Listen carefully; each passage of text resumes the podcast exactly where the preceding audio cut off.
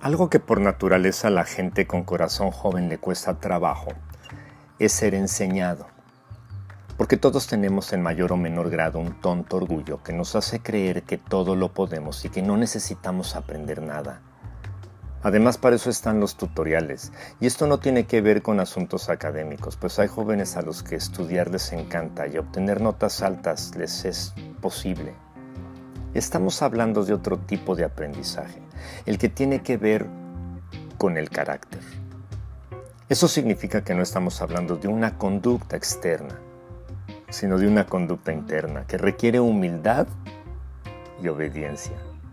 Y por esto, porque requiere humildad y obediencia, es que representa un grado de dificultad que no todos estamos dispuestos a enfrentar a veces por flojera, por rebeldía, por desidia, que también es característica de un corazón inexperto.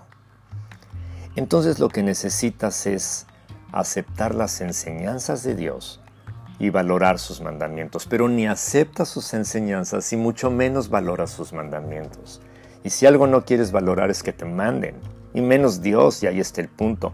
A nadie le gusta que lo manden, porque ser mandado implica doblegar la voluntad propia y someter el orgullo a las órdenes de otro.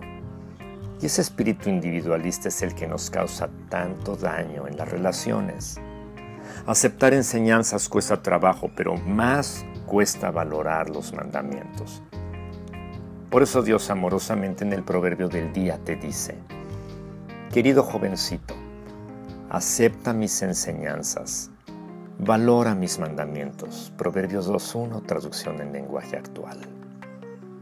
Observa esta parte de una famosa oración que Jesucristo hizo al Padre la última noche antes de ir a la cruz.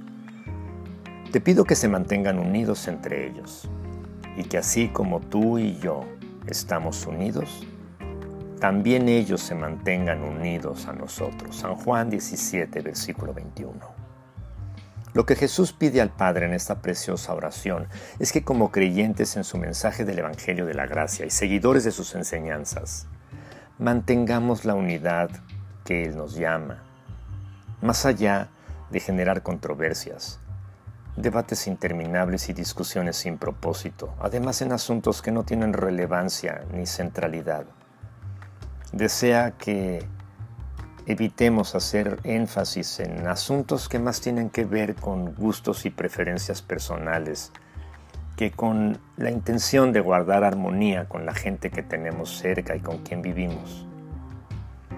En tiempos de quedarnos en casa por la emergencia sanitaria, somos susceptibles de la arrogante intolerancia, de la quebradiza paciencia y la no menos detestable autonomía promovida por nuestro individualismo exacerbado.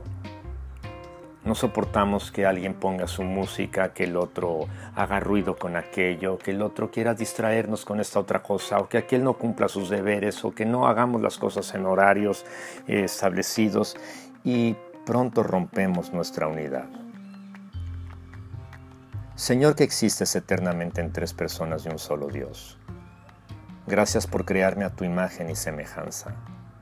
Gracias por darme lo que necesito para vivir en familia manteniendo auténtica y profunda unidad.